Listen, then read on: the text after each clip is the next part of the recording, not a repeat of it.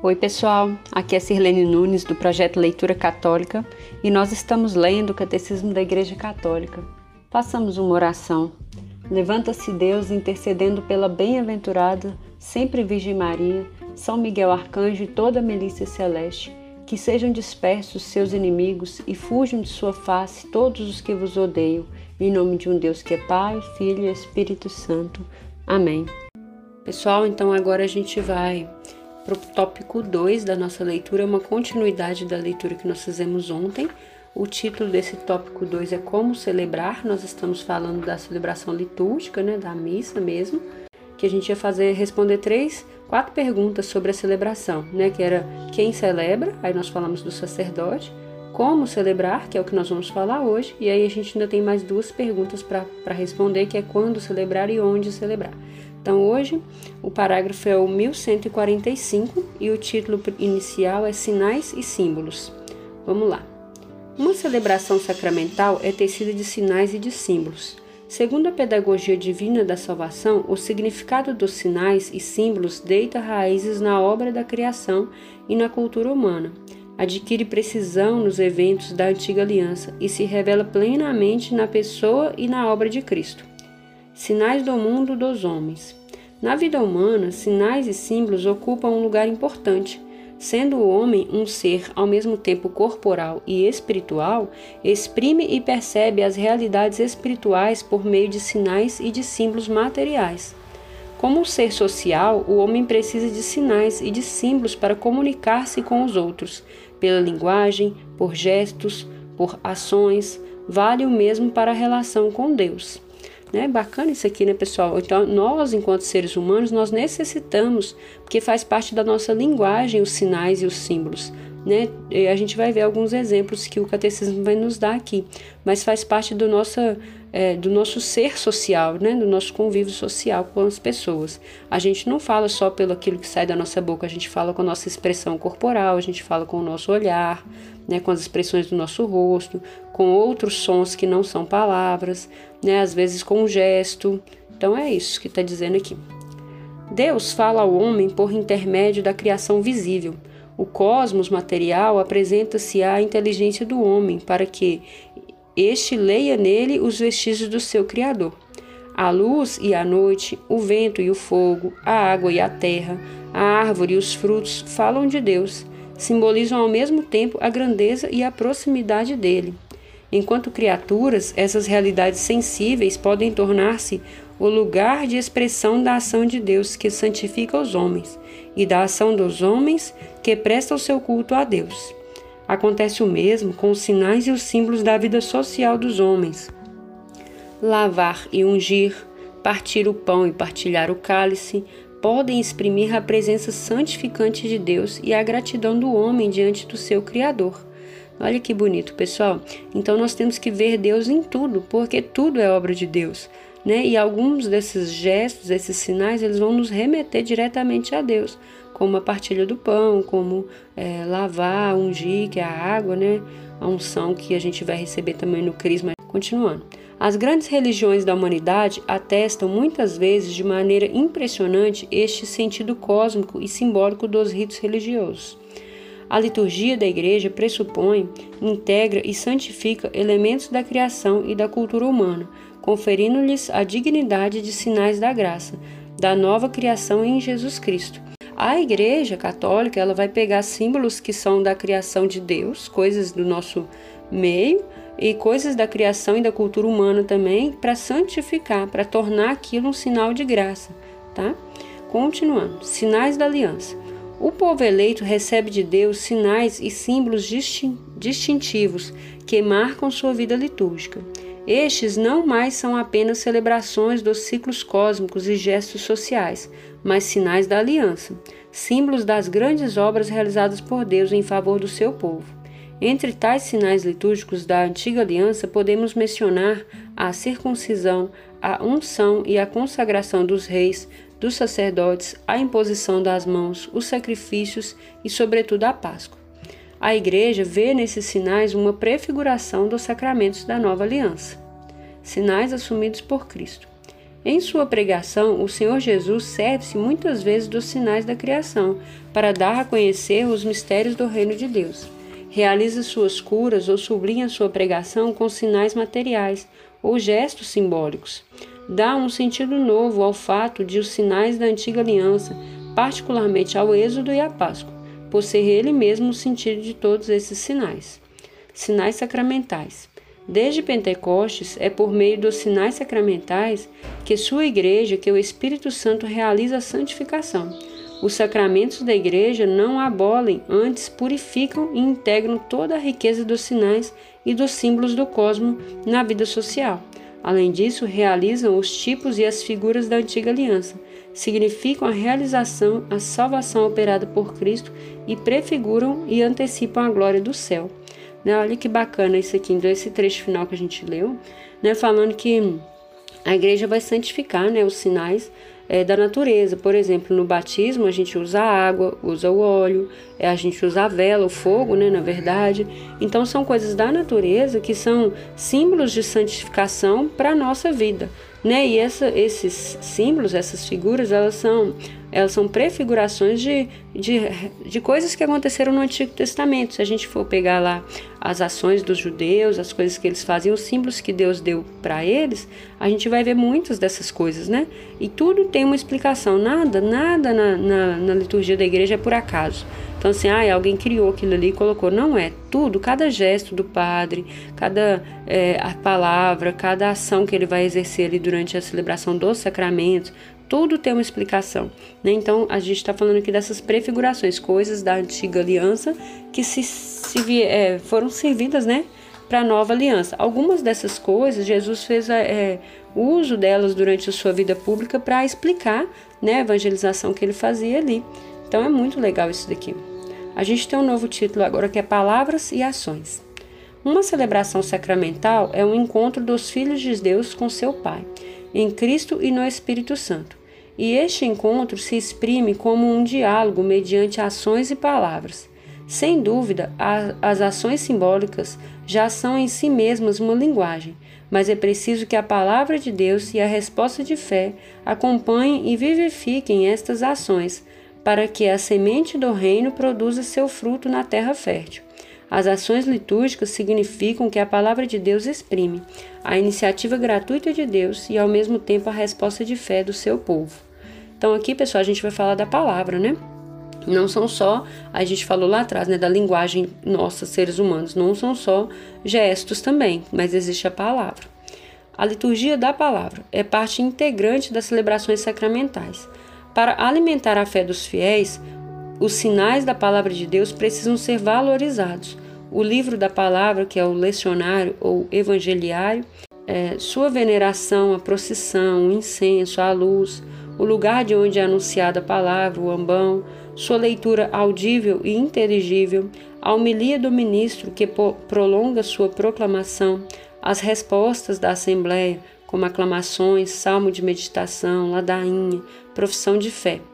Inseparáveis enquanto sinais e ensinamento, a palavra e, as, e a ação litúrgicas são indissociáveis também enquanto realizam o que significam. O Espírito Santo não somente dá a compreender a compreensão da palavra de Deus, suscitando a fé, pelos sacramentos, ele realiza também as maravilhas de Deus, anunciadas pela palavra, torna presente e comunica a obra do Pai, realizada pelo Filho bem-amado. Então, pessoal, olha aqui, é tudo pela ação do Espírito Santo, né? A palavra de Deus, ela merece um destaque nas celebrações, que tem que ter esse, esse essa parte essencial durante a celebração eucarística, principalmente. Tem que ter essa, esse momento é, separado, ter ali o ambão da palavra, é, a palavra, a, a, o ambão da palavra no momento da missa, assim como a, a mesa do, do ofertório, né, onde a gente onde tem a consagração, são, são também naquele momento né, dignos de veneração. Então, por isso que quando o leitor vai para o ambão, ele pode fazer uma pequena vênia, né, que é aquela inclinação da cabeça, né, para o ambão, ou também para o altar, né? Porque ali está representado também a palavra de Deus, né? Que é o Cristo, que né, quem é a palavra de Deus é o Cristo que vai ser anunciado para a gente. Então, né? Fazer a leitura com, com clareza, bem, aqui está falando audível e inteligível, né? com precisão, a gente falou no áudio passado, né, de se preparar para este momento. Então, isso aqui é, é essencial. A gente vai falar agora do canto e da música, que é outra parte também essencial durante a celebração eucarística. A tradição musical da Igreja Universal constitui um tesouro de valor inestimável, que se destaca entre as demais expressões de arte, principalmente porque o canto sacro, ligado às palavras, é parte necessária e integrante da liturgia solene.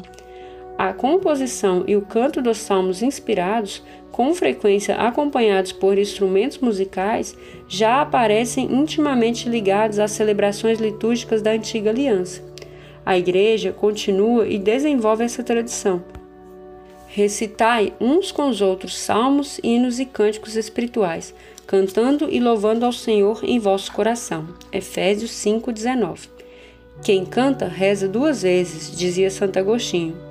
O canto e a música desempenham sua função de sinais de maneira tanto mais significativa por estarem intimamente ligados à ação litúrgica segundo três critérios principais: a beleza expressiva da oração, a participação unânime da Assembleia nos momentos previstos e o caráter solene da celebração.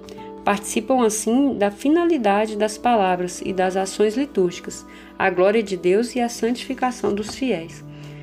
Ah, olha que legal, pessoal, esse comentário aqui que a, a música, né, na, durante a liturgia, ela tem aqui três critérios principais, né? É, ela é uma oração expressiva em formato de música, ela faz com que toda a assembleia participe cantando, né? E dentro dos momentos previstos, né? E ela eleva a celebração para uma coisa bem solene.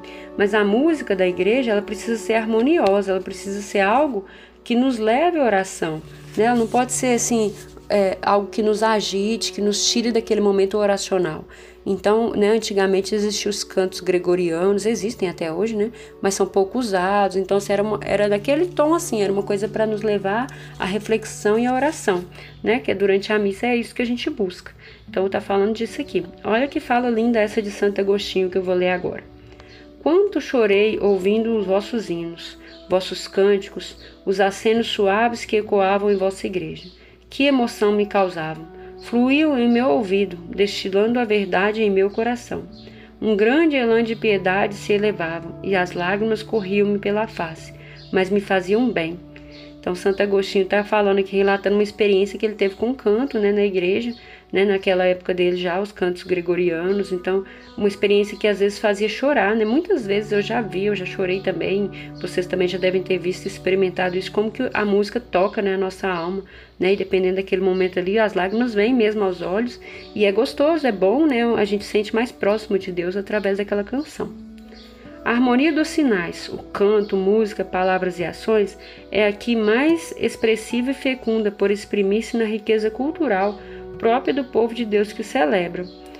Por isso, o canto religioso popular será inteligentemente incentivado, a fim de que vozes dos fiéis possam ressoar aos pios e sagrados exercícios e nas próprias ações litúrgicas, de acordo com as normas e prescrições rúbricas.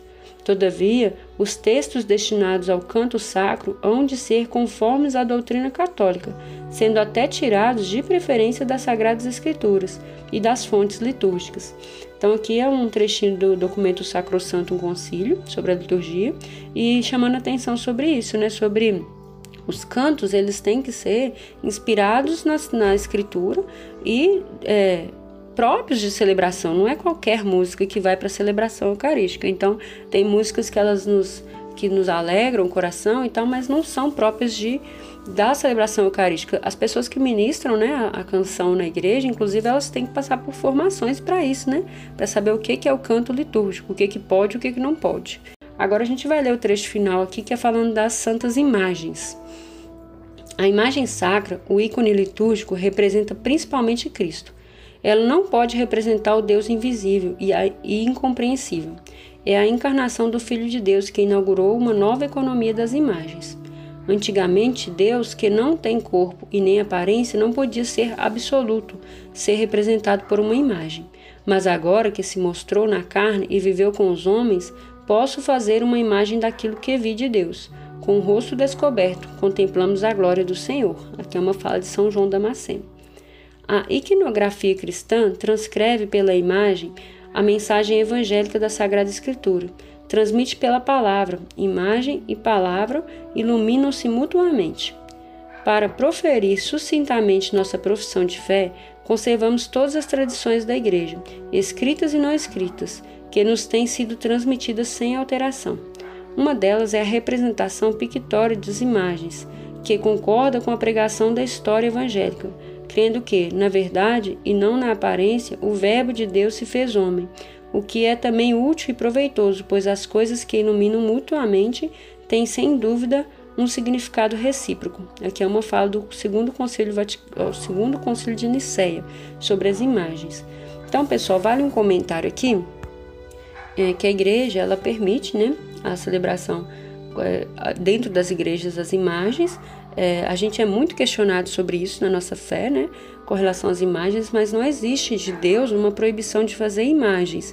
O que Deus proibiu, né, está na Bíblia, é a produção de imagens de ídolos ou de falsos deuses. E o que nós reproduzimos são imagens de Nossa Senhora, de Jesus ou dos santos, que são pessoas que nos remetem a Deus. Então nós não adoramos aquelas imagens, nós veneramos, né, com um culto de dulia ali de veneração e de respeito, são imagens que nos remetem a Deus, que nos remetem a Jesus. Né? Então as imagens elas têm a função, a função de nos fazer olhar para aquela imagem ali e ver o modelo de fé para ser seguido, ou de Nossa Senhora, ou do próprio Cristo, ou dos santos, né? É, nos faz pedir a intercessão dos santos, nós já falamos sobre isso, né? Sobre a Igreja do Céu que celebra conosco. E o louvor que nós damos àquelas imagens, aquelas pessoas representadas ali na imagem, é um louvor direto a Deus, porque foi Deus que permitiu que essas pessoas fossem santas. Então é esse exemplo, esse modelo que nós, nós veneramos. Né? Não existe adoração de imagens na Igreja Católica. E é importante a gente ter essa posição firme, que a gente não adora imagem nenhuma. A gente usa elas como um, uma forma de nos lembrar de que nós também devemos caminhar para a santidade, que nós também devemos é, viver uma vida de acordo com a vontade de Deus. Todos os sinais da celebração litúrgica são relativos a Cristo. São-no também as imagens sacras da Santa Mãe de Deus e dos santos. Significam Cristo que é glorificado neles. Manifestam a nuvem de testemunhas que continuam a participar da salvação do mundo e da quais estamos unidos, sobretudo na celebração sacramental. Por meio dos seus ícones, revela-se a nossa fé, o homem criado à imagem de Deus e transfigurado à sua semelhança, assim como os anjos também são recapitulados em Cristo. Na trilha da doutrina divinamente inspirada de nossos santos padres e da tradição da Igreja Católica, que sabemos ser a tradição do Espírito Santo, que habita nela, definimos com toda certeza o acerto que as veneráveis e santas imagens, bem como as representações da cruz preciosa e vivificante, sejam elas pintadas, de mosaico ou de qualquer outra matéria apropriada, devem ser colocadas nas santas igrejas de Deus sobre os utensílios e as vestes sacras, sobre as paredes e os quadros, nas casas e nos caminhos, tanto a imagem do nosso Senhor, Deus e Salvador Jesus Cristo, como a de Nossa Senhora, Puríssima e Santíssima Mãe de Deus, dos santos anjos e de todos os santos e dos justos. A beleza e a cor das imagens estimulam a minha oração. É uma festa aos meus olhos, tanto quanto o espetáculo do campo estimula meu coração a dar glória a Deus. Aqui é uma fala de São João Damasceno. A, a contemplação dos ícones santos, associada à meditação da palavra de Deus e ao canto dos hinos litúrgicos, entra na harmonia dos sinais da celebração, para que o mistério celebrado se agrave na memória do coração e se exprima em seguida na vida nova dos fiéis. Então, pessoal, olha que legal, né? Então, aqui a gente leu um trechinho do Concílio de Nicéia, quando se determinou que era importante sim que as imagens santas estivessem nas igrejas, estivessem nas casas das pessoas, estivessem pelos caminhos e tal. Porque essas imagens fazem nos remeter, por exemplo, é, você vai numa igreja que tem belíssimas imagens de santos e santas, de Nossa Senhora, de São José, de anjos. Aquele momento ali, naquela igreja, com tudo aquilo, faz com que nós nos lembremos que não só somos nós que celebramos a Eucaristia. Existe a igreja do céu também, né? A gente falou, né, da igreja triunfante. Então, quem que celebra conosco? A igreja triunfante é a igreja que está no céu, né? Então, nós, as imagens nos remetem a isso. E é importante, né? Aí aqui essa fala de São João Damasceno dizendo que a beleza de uma imagem né, estimula a vida de oração. Faz diferença enorme quando você estar rezando sozinho ou em local neutro, assim, sem nada, do que quando você cria um momento de oração ali. Como que eu crio um momento de oração, um local propício para oração, se eu não estou na igreja? Né? Uma vela, né? uma imagem, uma cruz. Então essas coisas melhoram a nossa, a nossa oração, inspiram a nossa oração e faz toda a diferença, não é verdade? Então hoje a gente vai parar por aqui. Eu espero que essa leitura de hoje enriqueça a sua vida espiritual e nós nos vemos na próxima. Em nome do Pai, do Filho e do Espírito Santo. Amém.